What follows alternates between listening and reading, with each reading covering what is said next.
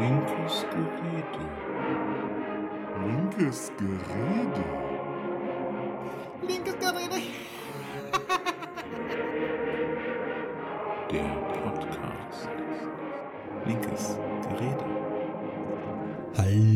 Und herzlich willkommen zu Linkes Gerede Folge 35. Wir haben heute den 6.01.2021. Ich bin wie immer euer Hausmeister Benjamin und äh, mir gegenüber auf der anderen Leit an, auf der anderen Seite der Leitung sitzt äh, der heilige äh, König äh, Holarius, der äh, hier sich total freut, dass heute auf, auf, auf drei Königstag äh, ein Podcast. Nee, ist ja total egal. Ja, was soll's. ähm, ähm, ja, äh, Holger hier, Holarius, hallo, guten Tag. Bist du gut ins, Neu bist du gut ins neue Jahr gerutscht? Ich habe ganz gut geschlafen, alles gut. Oh, das, das Also- wunderbar. Wir hatten, Ich habe, äh, mir war es alles ziemlich egal. Äh, wir hatten hier ausgeharrt ähm, und haben äh, versucht, äh, ein bisschen was von Feuerwerk äh, mitzubekommen. Aber glücklicherweise muss man ja sagen, dass die meisten Menschen hier äh, sehr verantwortungsvoll und vernünftig gewesen sind und wir kaum ein Feuerwerk sehen konnten und deswegen dann auch äh, kurz nach zwölf sofort ins Bett gefallen sind. Ja, hier in der Nachbarschaft haben ein paar Leute, sind wohl irgendwie nach Holland gefahren, haben noch irgendwas geholt oder so. Ich habe keine Ahnung, weil hier konnte man ja nur nichts mehr kriegen. Ich weiß nicht, wo sie es alle her hatten. Ja. Ja, ähm, aber was will man machen? Unvernunft ist nun mal immer da. Es sind Menschen. Das stimmt. So, und wir äh, haben für heute wieder ein Thema. Aber ich habe dem Holger äh, per WhatsApp schon gesagt, dass ich vorher noch einen kleinen Werbeblock einschieben möchte. Und zwar für ein Buch. Und zwar für das Buch Fake Facts äh, von Katharina Nokun und äh, Pia Lamberti. Ich bin es gerade am Lesen und ich habe so Kapitel 11 jetzt hinter mir. Ähm, und ich muss dazu sagen, so als ich die ersten zehn Kapitel gelesen habe, äh, da war immer wieder mal so ein kleiner Hieb in die Magengrube, auch für linke Menschen, also für mich äh, mit dabei. Und Kapitel 11 war so ein, so ein Angstkapitel, weil Kapitel 11 heißt nämlich, wir sind die Guten oder äh, die linken Verschwörungsmythen. Und dann dachte ich mir, oh mein Gott, dann kriege ich richtig auf die Fresse. Wenn ich schon vorher äh, einen Hieb in die Magengrube bekomme, bekomme ich dann spätestens da richtig einen in die Fresse. Und ähm, das ist aber wirklich schon allein für dieses Kapitel, Kapitel 11, lohnt sich äh, das gesamte Buch äh, für die Selbstreflexion, wo linke Menschen auch äh, dazu neigen, in Verschwörungsmythen abzudriften. Und äh, das haben sie so gut gemacht, äh, dass ich mir fast wünsche, dass dieses Buch ähm, Schullektüre werden würde. Ja, das äh, wäre wahrscheinlich gar nicht so schlecht. Äh, ich kann mir ganz gut vorstellen, dass die Katascha da ganz gute Sachen geschrieben hat. Ich habe es noch nicht gelesen. Ich äh, habe es noch irgendwo auf der Liste stehen. Ich leiste dir gerne, ist wirklich ein grandioses Buch, wirklich wunderbar. Es gibt äh, natürlich an der einen oder anderen Stelle so Punkte, äh, nicht wo ich sage, die hätten Mist geschrieben oder so, ne, sondern wo ich mich dazu ähm, ermutigt fühle, noch mal ein bisschen weiter zu recherchieren. Aber sie haben so einen so einen sehr schönen Mix zwischen Anekdoten äh, von sich selber, die sie selber erlebt haben, zum Beispiel auf so einem Esoterik-Tag, ähm, M- Messetag von, von, von so einer Esoterik-Messe und ähm, dann diesen, Wissen, Uh. diesen wissenschaftlichen Hintergrund und ähm, also es ist wirklich wunderbar. Da sind Sachen drin, wo ich mir denke, das kann doch gar nicht wahr sein. Das musst du nochmal irgendwie nachlesen. Das, das kann jetzt nicht stimmen. Aber die Quellenangaben, äh, die sie in dem Buch gegeben haben, die sind alle ähm, ganz vernünftig, ähm, haben ein sehr, sehr gutes Fundament und ist natürlich ähm, im Sinne von Journalisten nicht nur eine Quellenangabe für einen Fall, sondern sind dann zwei, drei Quellenangaben.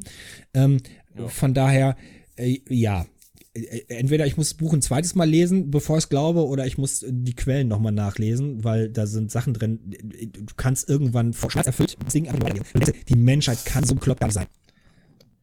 Ah, da ist äh, häufig noch sehr viel Luft nach oben. Ähm, gut.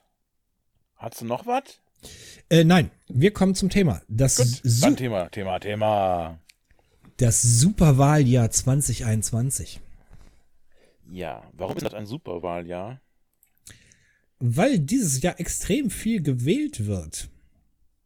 Ähm, soll ich mal durchgehen, was überhaupt gewählt wird? Ja.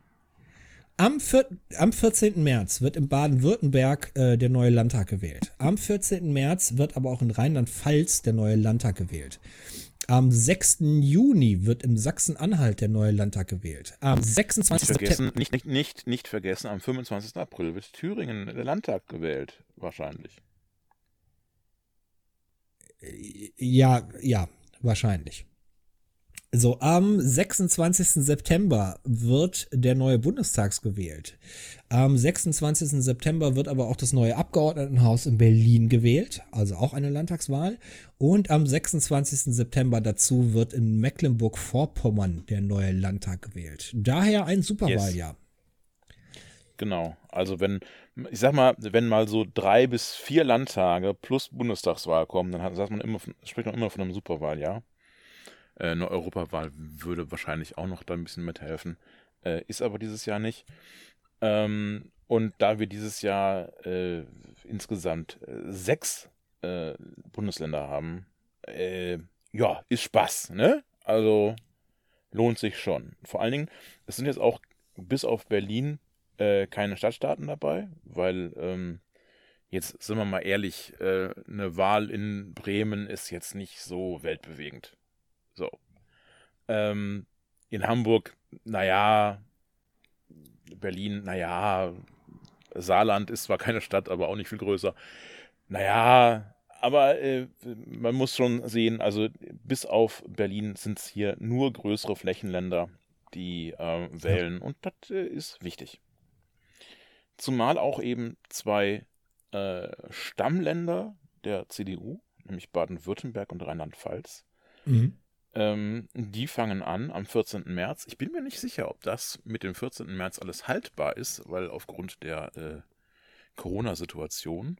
Aber ähm, ja, wir werden sehen. Ne?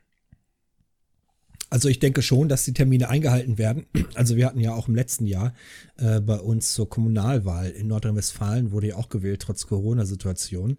Und ähm, auch sehr, sehr hohen Zahlen, die äh, Infektionszahlen, die wir zu der Zeit hatten. Ähm, so dass ich mir das schon sehr, sehr gut vorstellen kann, dass sie die Wahlen trotzdem durchziehen. Ähm, das Problem, was ich aber sehe, ist ähm, im Wahlkampf. Ja, wir haben ja selber gemerkt, wie wenig Wahlkampf möglich ist. Und ähm, jetzt, wenn ich mir vorstelle, dass ich jetzt ähm, irgendwie in Baden-Württemberg oder so Wahlkampf machen müsste, äh, zur jetzigen Zeit mit Inzidenzen von über 200 teilweise in Baden-Württemberg, ähm, das ist natürlich eine ganz, noch, immer noch mal eine ganz andere Sache als das, was wir hier erlebt haben äh, in NRW. Denn äh, die Inzidenzen waren ja den Sommer über alle sehr gering.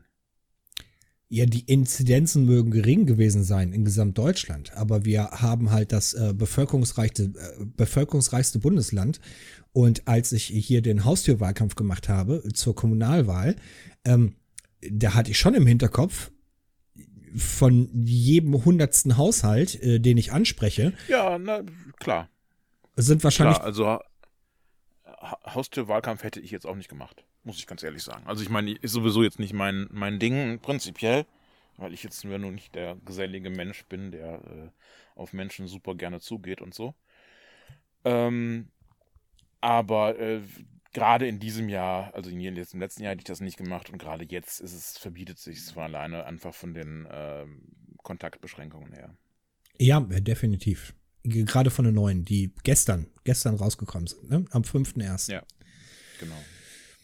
Ja. Ich denke, die wichtigste Wahl, über die wir sprechen können, hast du gerade im Vorgespräch gesagt, wäre das Abgehau- äh, Abgeordnetenhaus äh, in Berlin. So, da, Nein, das ist nicht das Wichtigste. Hallo? das hä? ist ni- nicht das Wichtigste, aber das Interessanteste, weil in Berlin regieren wir mit. Regiert die Linke mit. Ja, in, in Thüringen halt auch. Das sind, also Thüringen und Berlin sind für uns schon natürlich besondere Wahlen.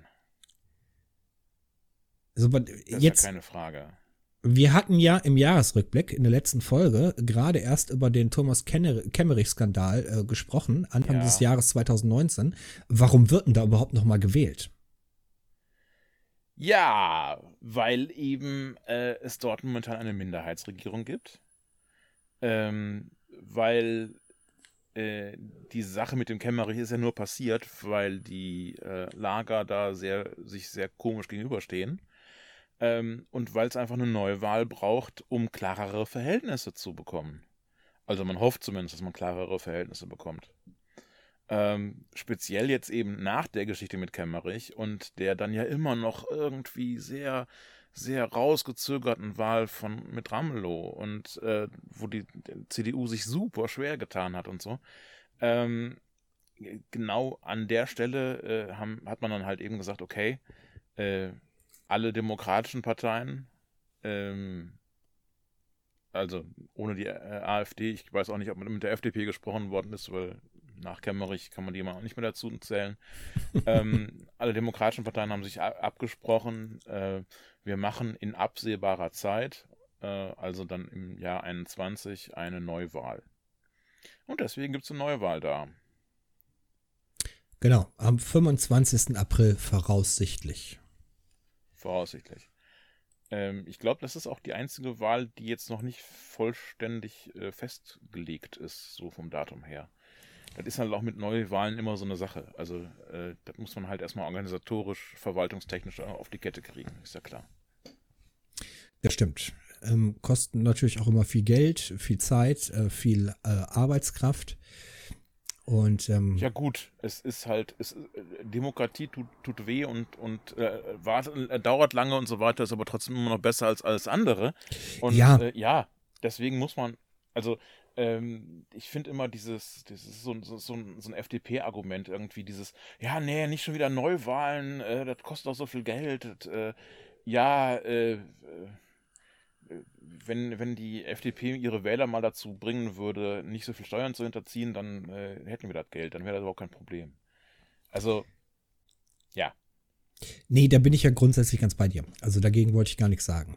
Äh, so äh, relativ unsicher ist auch noch am 26. September die Wahl in Berlin fürs neue Abgeordnetenhaus. Da ist der Termin auch noch nicht. Also der ist jetzt vordeterminiert auf den 26. September, aber das steht mhm. noch nicht ganz fest. Äh, das könnte einen Monat früher sein oder einen Monat später. Also da wollen wir uns jetzt auch nicht drauf festlegen.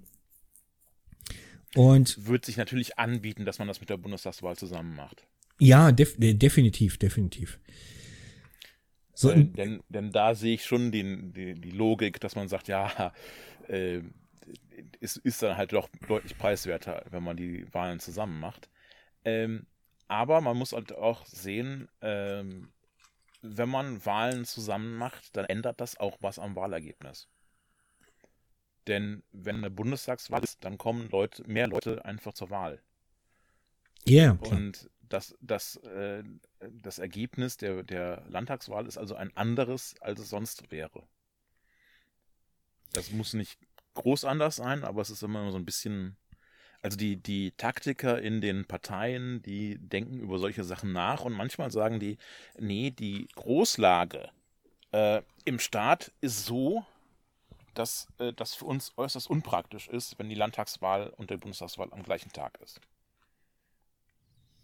Ja, dass so eine CDU in Nordrhein-Westfalen darüber nachdenkt, dass es nicht so, ein, so, eine tolle Geschichte ist, äh, das zusammenzulegen, ist mir vollkommen klar. Ähm, also, ich sag mal, ich weiß nicht, ich, ich kann noch jetzt noch gar nicht einschätzen, wie die Bundestagswahl ausgeht und wie die Stimmung dazu sein wird. Denn einerseits, ähm, glaube ich, hat Frau Merkel immer noch viele Anhänger in allen Lagern sozusagen, also in allen Lagern bis auf die AfD. Ja. Ähm, aber die tritt nicht wieder an.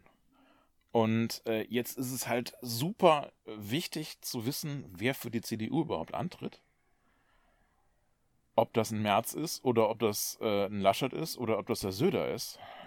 Äh, das ist, äh, Röttgen habe ich schon gar nicht mehr gezählt, weil ich glaube, ich kann mir das überhaupt gar nicht vorstellen.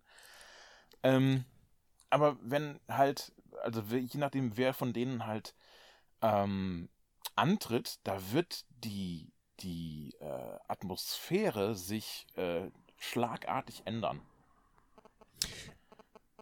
Da bin ich sogar ganz bei dir. Äh, lass uns doch aber bitte noch mal ganz kurz bei der Abgeordnetenhauswahl in Berlin bleiben. Wir hatten das kurz im Vorgespräch. Mhm. Ähm, dass du gesagt hast, dass ohne die Linke gewisse Prozesse nicht möglich gewesen wären. Äh, dass wir da noch mal ganz kurz drauf eingehen. Ja, äh, also äh, ich finde es ja immer super angenehm, wenn die FDPler und CDUler so richtig schäumen, wenn die so richtig irgendwas richtig scheiße finden. Dann kann man davon ausgehen, das ist eine gute Idee. Ähm, und äh, wenn ich so lese, was alles gegen die Mietpreisbremse, die jetzt äh, in Berlin passiert ist, äh, abgeschlossen wird, ähm, dann weiß ich, hm, da machen Leute eine gute, eine gute Arbeit. Und die Mietpreisbremse ist vollkommen auf den, äh, also voll auf der, auf der Arbeit äh, aufgebaut. Die SPD wollte die nicht unbedingt und ist da kein großer Fan von. Die Grünen haben mitgezogen, ähm, aber prinzipiell die Idee von den Linken. Und ähm, das, ich finde diese Mietpreisbremse äh, eine der besten Ideen, äh, eine der besten Sachen, die in den letzten Jahren in der Politik so passiert sind. Denn da werden wirklich jede Menge Menschen entlastet, mit, da wird Menschen wirklich mitgeholfen. Ähm, und eben die super schwierige Wohnsituation in Berlin ähm, wird dadurch vielfach verbessert. Interessanterweise, trotz der Preisbremse, äh, werden jetzt mehr äh, neue Wohnungen gebaut als vorher. Das äh, fand ich auch sehr spannend, als ich las. Unerwartet. Man glaubt ja doch irgendwie so mit einem halben Ohr immer noch den äh, äh, Wirtschaftsidioten, die sagen, ja, aber wenn Mietpreisbremse kommt, dann baut ja niemand mehr eine neue Wohnung. Ja, doch. Passiert trotzdem. Ja. jetzt habe ich auch geredet. Sag mal, das hat mal du dazu.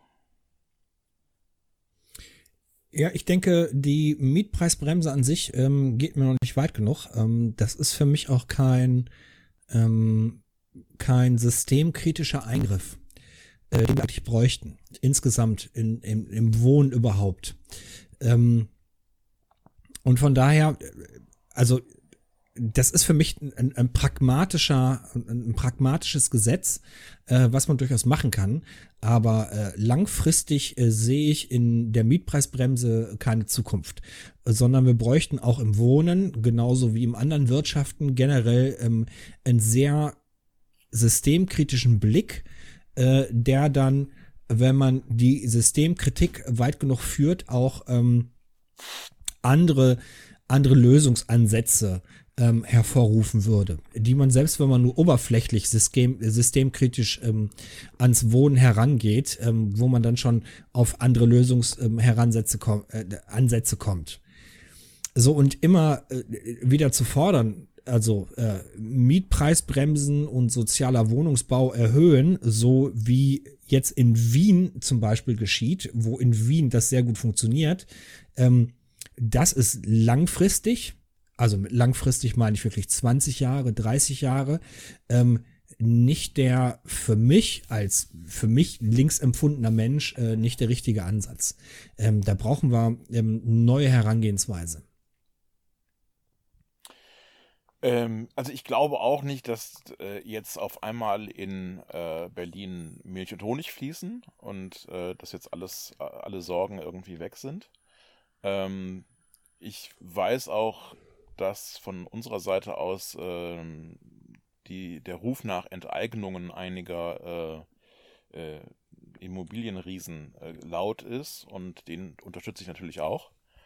Ähm, aber ich finde es halt sehr angenehm, wenn man einfach mal sieht, dass da ähm, linke Politik gemacht wird und sie sogar Sinn macht und, und funktioniert und durchschlägt, ja dass ähm, bei den, also ich habe heute noch irgendwie gesehen, äh, selbst 70 Prozent der CDU-Wähler äh, finden die Mietpreisbremse sinnvoll.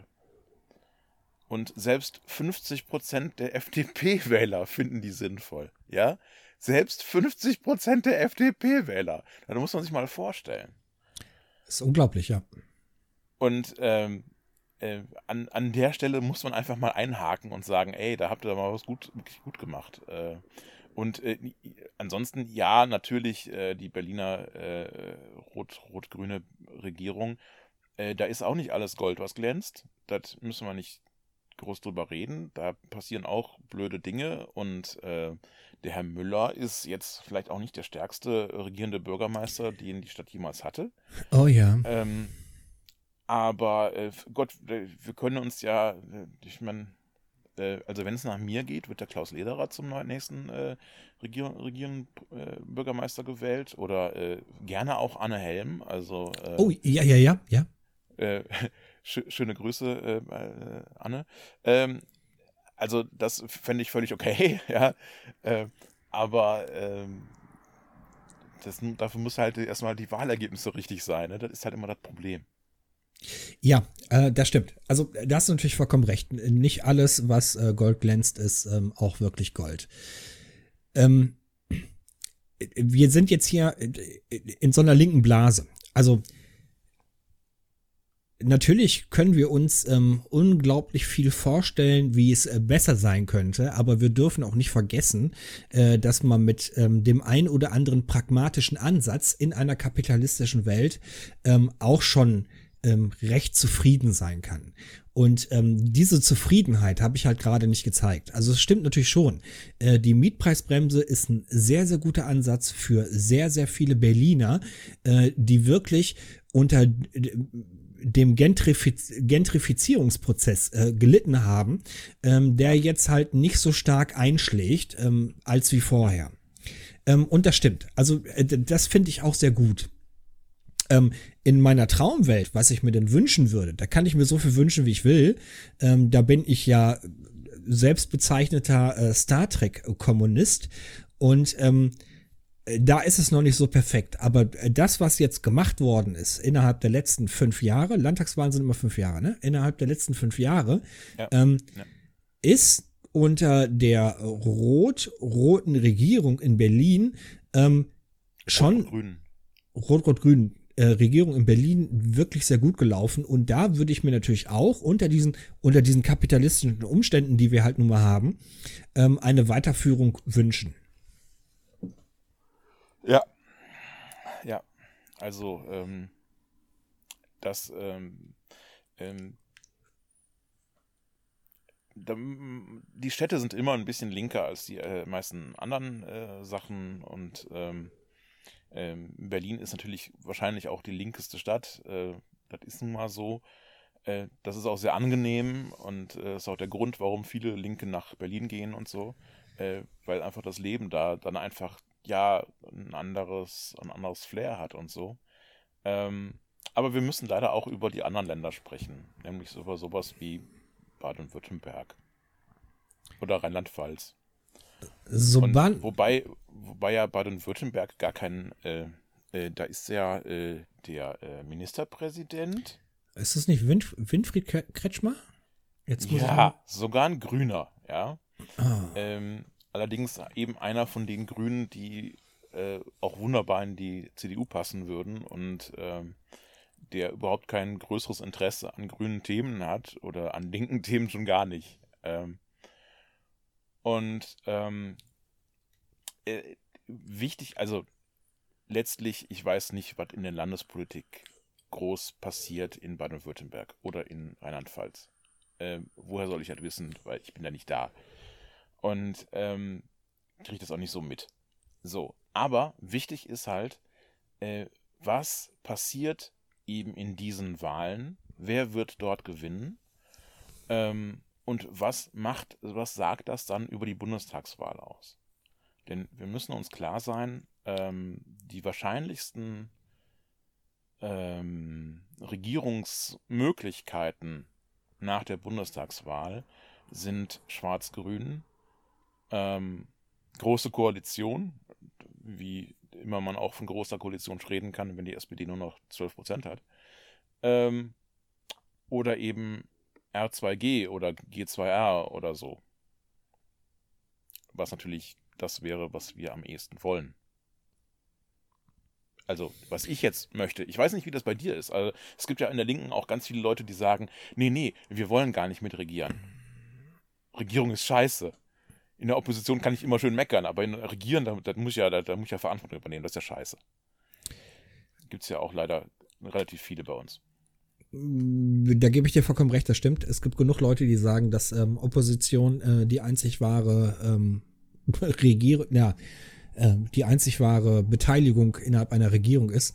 Ähm, äh, der Meinung bin ich natürlich nicht. Also ich bin, bin auch der Meinung, dass ähm, weil ich auch der Meinung bin, äh, dass wir genug fähige Leute haben, die ähm, in der Regierung mitarbeiten könnten. Es wird ja oft gesagt, äh, dass die Linke einfach nicht genug äh, Personal hat, um ähm, regieren zu können. Und das sehe ich halt einfach anders.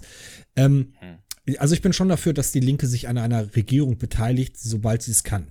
Ähm, ich bin so ein rote Linientyp, wo ich mir denke, hier müssen wir, also innerhalb, also wenn die roten Linien übertreten werden, äh, dann müsste es in einem Koalitionsvertrag festgeschrieben werden, dass die Linke sich einfach nicht mehr dabei beteiligt, sondern sich dann äh, die Restregierung äh, sich die Mehrheit im Bundestag suchen müsste. Zum Beispiel Auslandseinsätze. Mhm. Äh, vom okay. Mil militärische Auslandseinsätze. Ja. Wo ich dann einfach sagen würde, hier ist die rote Linie, die Linke geht nicht weiter und dann muss sich halt äh, die SPD und die Grünen müssen sich dann mit der FDP oder AfD sonst irgendwie verständigen und dann sollen sie ihr Ding durchziehen, aber die Linke sollte da nicht mitmachen. So, das wäre also dieses rote ja. Linie-Ding. Ähm, und jetzt habe ich da eine Frage vergessen. Ach, verdammt. Ähm, ja, aber es ging mir ja darum, äh, äh, ob wir, also in, in welche, das war ja quasi so eine Zwischenfrage, äh, wie wir jetzt äh, zu der Thema äh, RAG stehen und so weiter, äh, oder G2R oder wie auch immer. also ich sehe das ganz ähnlich, wie du das sagst. Ich halte das mit der roten Linie auch für sinnvoll, denn ich möchte nicht, dass die Linke sich genauso verbiegt, wie die SPD das jetzt getan hat. Ja. Über jetzt schon Jahrzehnte. Ähm, denn bei der SPD ist einfach jetzt nichts mehr Linkes übrig geblieben, einfach weil äh, die, die Basis ständig äh, zusehen musste, wie die Regierungs- äh, bzw. die Bundestags-SPD äh, bei jedem Scheiß die Hand gehoben hat und wirklich mhm. Äh, völlig äh, unnütz war in Bezug auf, wir wollen irgendwas äh, verbessern für die Menschen und irgendwas, äh, irgendwelche linken Ideen reinbringen. Ähm, das sollte bitte, bitte nicht mit äh, der Linken passieren. Ja, das ist ganz klar. Ähm, es gibt sicherlich auch äh, Sachen, wo ich sagen würde, okay, an der Stelle rote Linie und da bitte einfach aufhören. Also da machen wir einfach gar nicht mehr weiter. Also auch das äh, muss natürlich sein. Aber das äh, ist dann ja auch eigentlich dann vorher schon zu besprechen, dass man sagt, okay, äh, das und das, das geht einfach gar nicht. Da wollen wir nicht mit. Ja, ich ähm, denke, ich denke, das ist auch ein Kommunikationsproblem. Also das kann man natürlich ja. vor, vorher vollkommen klar kommunizieren und sagen, ja. hört mal zu, Leute, unsere Mitarbeit geht so und so weit. Und wenn wir uns ähm, in einem Bereich X befinden, der außerhalb unserer roten Linien ist, ähm, dann muss sich die Mehrheit im Bundestag irgendwie anders zusammenstellen. Und die wird sie auch finden. Also wenn es darum geht, irgendwie noch mehr Verantwortung äh, in der Welt zu übernehmen und Verantwortung in Anführungsstriche, ähm, was ja, ja bedeutet Bundeswehrsoldaten, Soldaten, die rumgeschickt werden. Da gibt's genug Arschlöcher, äh, die das mitmachen. Ne? Da braucht die Linke gar nicht für. Ja. Ja, wobei es äh, sicherlich auch äh, bei uns dann Leute geben wird, die, die sagen, ähm, ja, äh, äh, unsere rote Linie ist äh, das, der Verbleib in der NATO oder ähnliche Sachen. Wo ich dann auch sage, so, ja, gut, du kannst auch einfach sofort dir aufs Plakat schreiben, wir regieren nicht, wir wollen einfach nicht. Wir haben einfach keinen Bock. So, ähm, ich weiß noch, also es gab ja mal irgendwie so einen, so einen Aufruf und da stand das unter anderem drin. Also, äh, nein, die Linke, die wollte schon immer aus der NATO raus. Und äh, wenn das nicht sofort in Angriff genommen wird, dann gehen wir in keine Regierung. Und ähm, da habe ich mir dann halt auch gedacht, so, äh, also das ist eine, ich glaube, es ist eine Minderheitsmeinung in der Partei. Ich hoffe, es ist eine Minderheitsmeinung in der Partei. Ähm, da habe ich mir auch gedacht, habt ihr den Schuss nicht gehört? Also so, so gar nicht, ja.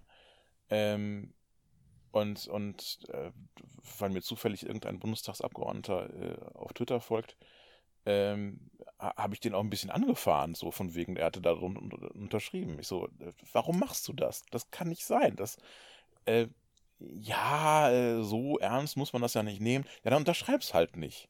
Ja, das, das ist halt so geschrieben, das. So. Mhm. Ähm, und äh, also das kann meine, meine Begeisterung nicht wecken. Aber wir kommen leider jetzt ein bisschen vom, vom eigentlichen Thema weg. Ähm, denn die große Frage ist ja, äh, wie wird sich so ein, ein Superwahljahr äh, ja, auswirken? Und vor allen Dingen, wie wird sich ein Superwahljahr unter Corona-Bedingungen auswirken? Ja. Denn mein Gefühl jetzt bei den Kommunalwahlen war, es hat keine Sau interessiert. Es hat keinen ernsthaften Wahlkampf gegeben und deswegen hat es auch keine Sau interessiert. Und äh, die Wahlbeteiligung war auch nicht besonders hoch, glaube ich, äh, wenn mich nicht alles täuscht. Äh, es ist unglaublich viel über Briefwahlen gelaufen. Das muss nichts Schlechtes sein, aber das ist ja, das meine ich auch nicht damit.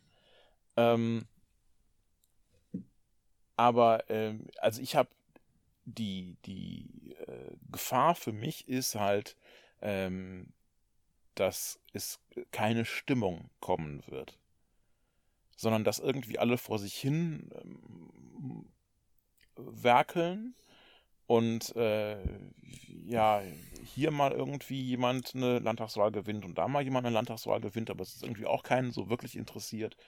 Ähm, und dass wir dann am, am Ende ähm, vor, vor sehr ähm, ja, seltsamen Bundestagswahlergebnissen stehen werden. Ähm, in denen sich alles wieder gegenseitig blockiert und äh, wir am Ende dann doch wieder irgendwie so eine große Koalition haben. Also äh, die Gefahr sehe ich jetzt nicht so. Also ich hatte äh, gestern die ähm, Ansprache äh, für die neuen Corona-Verschärfungen ähm, live im Fernsehen gesehen, ähm, auf Phoenix, glaube ich, Phoenix oder Tagesschau 24, irgendwie so.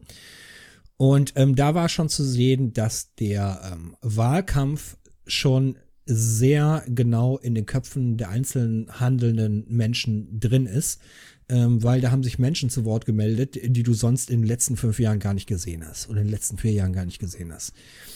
So, und dann kommt ja noch dazu, dass sich die äh, Beliebtheitsskala, die die ZDF immer im Heute-Journal ähm, mhm. präsentiert, hat sich ja vollkommen geändert. Ähm, Markus Söder ist, glaube ich, gerade aktuell der beliebteste Politiker in Deutschland. ja. Oh Gott, ja. So, und ich glaube, das hat natürlich Einfluss auf die Bundestagswahl. Ähm, ich hatte ja in der letzten Podcast-Folge schon gesagt, dass ähm, Friedrich Merz für mich der schlimmste vorzustellende Politiker wäre und Armin Laschet direkt danach. Und ähm, da muss ich mich berichtigen äh, weil die Liste ist äh, Markus Söder, Friedrich Merz, Armin Laschet. Das sind so die schlimmsten, die ich mir überhaupt vorstellen kann. Echt? Also ich, ich, ich muss ehrlich sagen, ich äh, habe ja auch gerade bei Söder geweint, aber Merz finde ich echt noch schlimmer. Also Merz ist so ein, so ein sauerländischer Westentaschen-Trump, äh, der ja. ähm, das ist extrem weit weg von äh, den möchte ich äh, nee, also, boah, gar nicht. Weil, äh, äh, nee, der, der, der geht aus dem, ähm, der ist für mich nicht mehr so richtig im demokratischen Spektrum drin.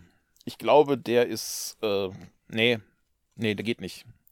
Also ich kann es nachvollziehen. Also diese, diese machiavellistischen Gedankengänge, die man bei März bekommen kann, die kann ich wirklich voll und ganz nachvollziehen.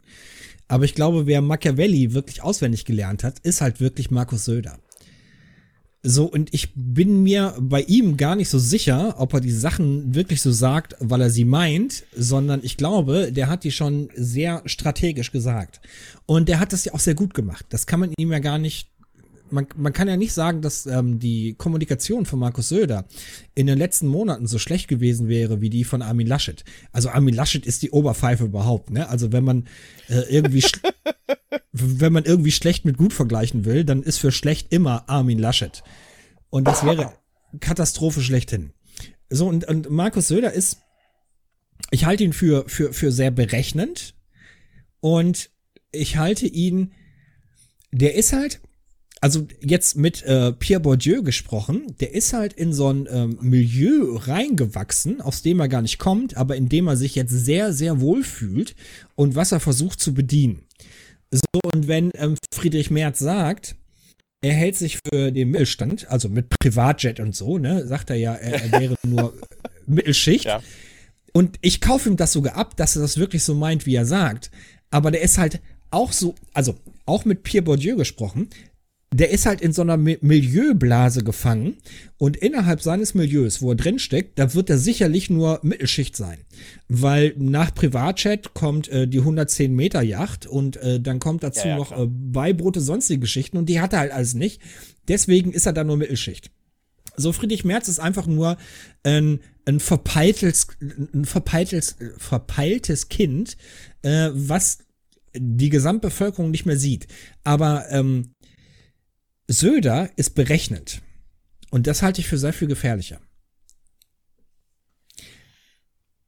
Ja, Armin, nach, nach Max Weber gesprochen, ist Armin Laschet der Windbeutel. Äh, nach Max Weber gesprochen ist äh, Friedrich Merz äh, der Beutepolitiker. Und mit Max Weber gesprochen ist Söder. Ich glaube, dazu hat, hat er gar nichts gesagt. Ist halt das Schlimmste, was es gibt. Ähm, ich weiß es nicht. Also, ich halte äh, Söder auch für, äh, also äh, in einer gewissen Weise auch für relativ windbeutelig und äh, ich finde es ja ganz witzig, dass äh, die beiden Westländer, die ähm, eigentlich auf Dauer am schlechtesten abgeschnitten haben äh, in dieser ganzen Corona-Zeit, äh, waren immer NRW und Bayern. Und äh, ich finde es irgendwie ganz witzig, dass äh, äh, ausgerechnet deren Ministerpräsidenten es sind, die irgendwie sich äh, da gewisse Hoffnungen machen. Hm. Ähm, also, wenn die eben antreten, dann kann man schon mal sagen, okay, aber ihr habt schon mal gezeigt, ihr könnt es nicht. Also mit Krisen umgehen könnt ihr nicht. Das haben wir schon mal gesehen. Alles gut.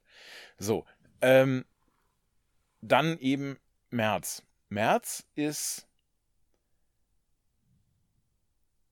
Also ich glaube, wenn die, äh, wenn man die Bevölkerung fragt, wenn man jetzt Umfragen macht, würde ich, glaube ich, März gar nicht als so, so problematisch sehen, weil ich glaube, die, die, die Bevölkerung an sich sagt erstmal, nee, komm, den März, den wollen wir nicht.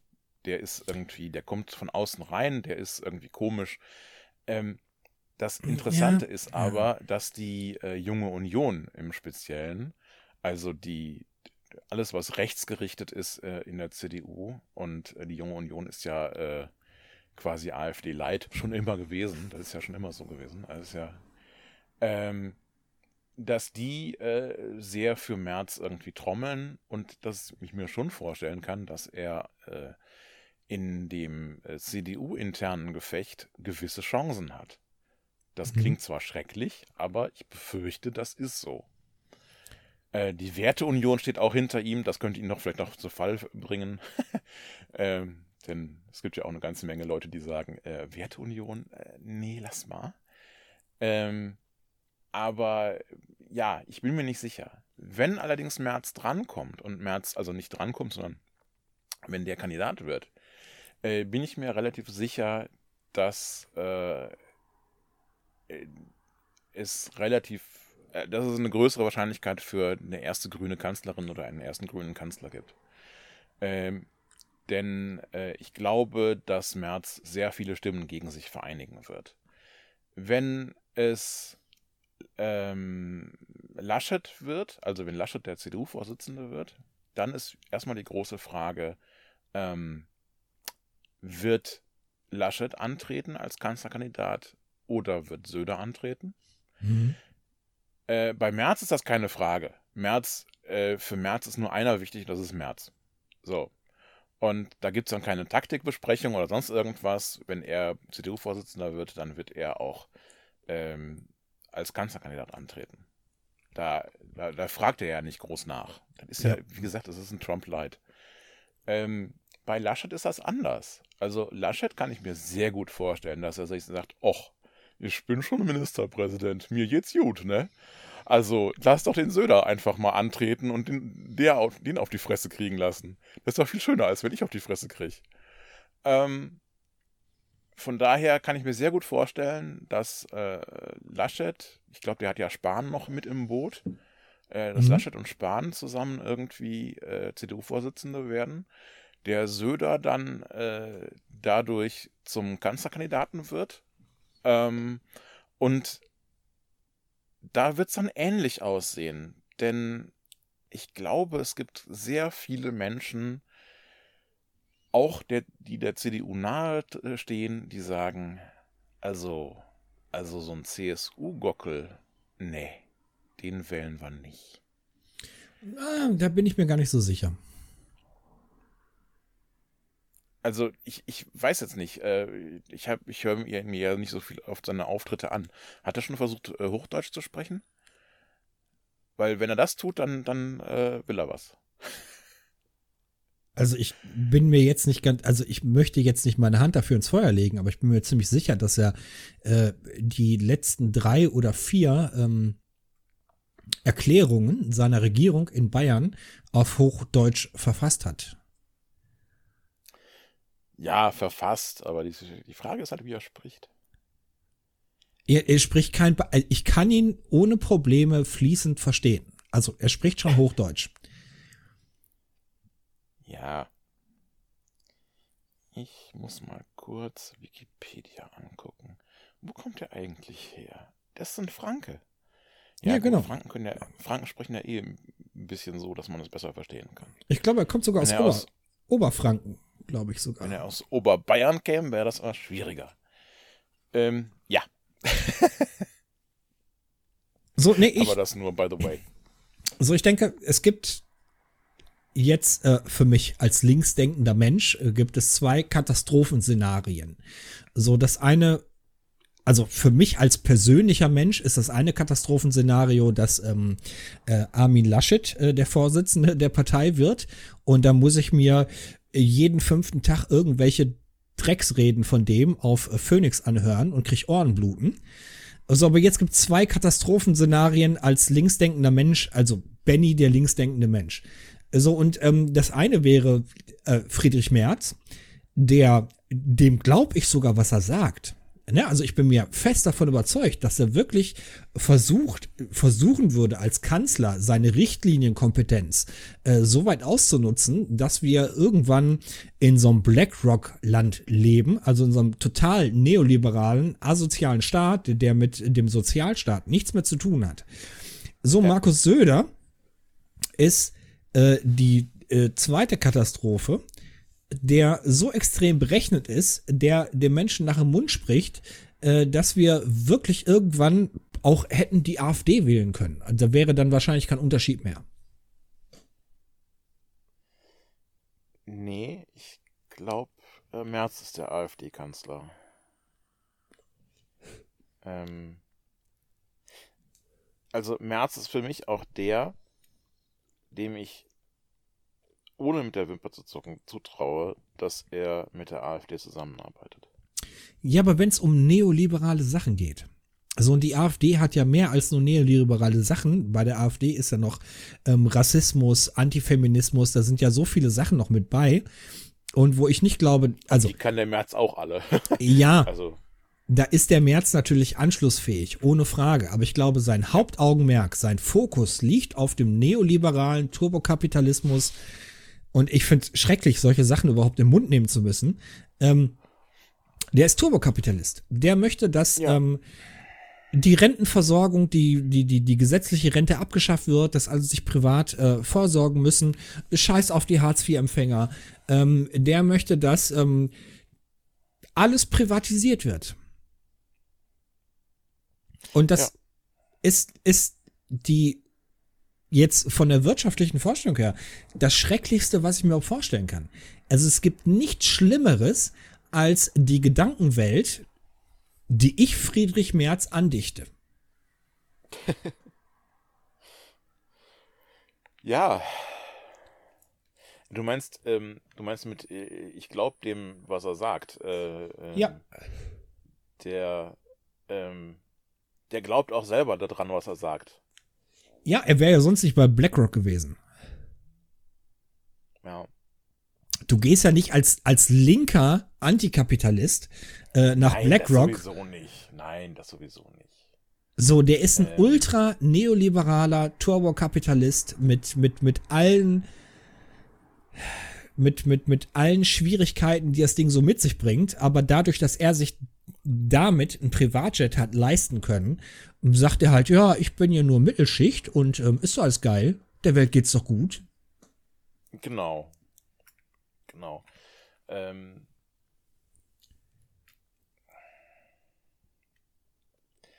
also ich, ich finde ja allgemein äh, sind CDU-Kanzler und Kanzlerinnen äh, durchaus immer äh, von Nachteil. Ähm, ich sehe jetzt Söder, Laschet, das sind Leute, denen ich noch eine gewisse Grunddemokratienähe äh, Demokratienähe, äh, zutrauen würde.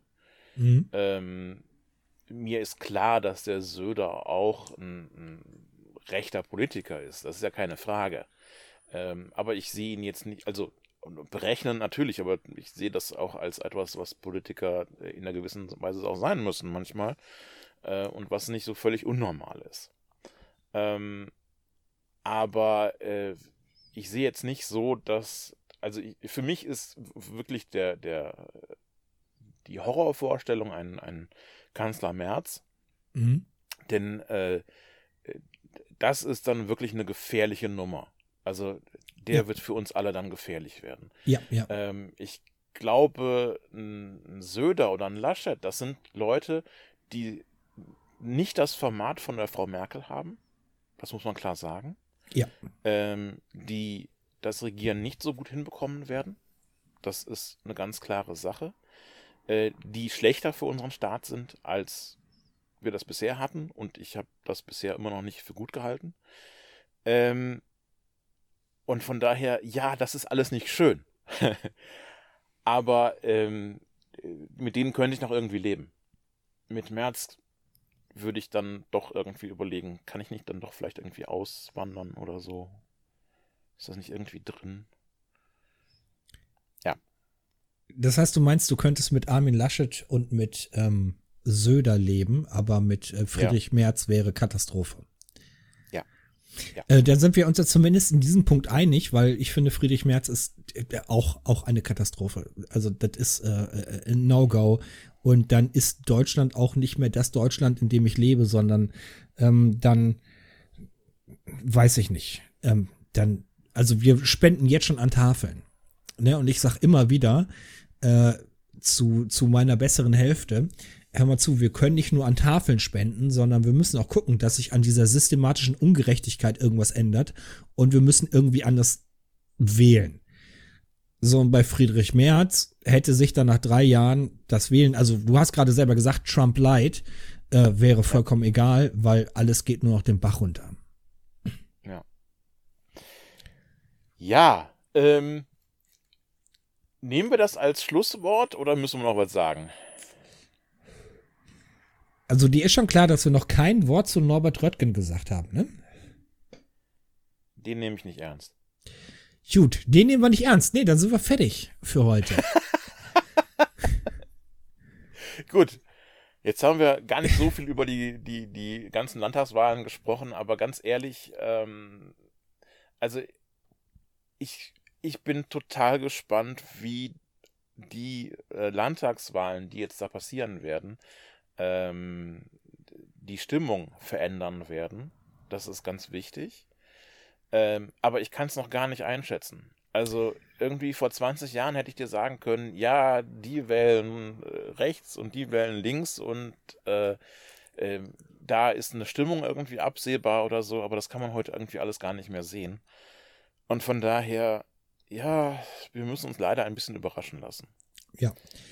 So, und ich finde, ich finde einen Punkt äh, besonders spannend. Es wird ja immer wieder gesagt, in der Krise oder die Krise sind Zeiten von für, für die Regierenden und Ja. äh, die werden dadurch gestärkt und ähm, ich habe jetzt die Chance, äh, zum ersten Mal in meinem Leben äh, wirklich äh, dazu eine Datenbasis zu bekommen. Und ich bin mir da ehrlich gesagt immer noch nicht so sicher, ob das wirklich so stimmt.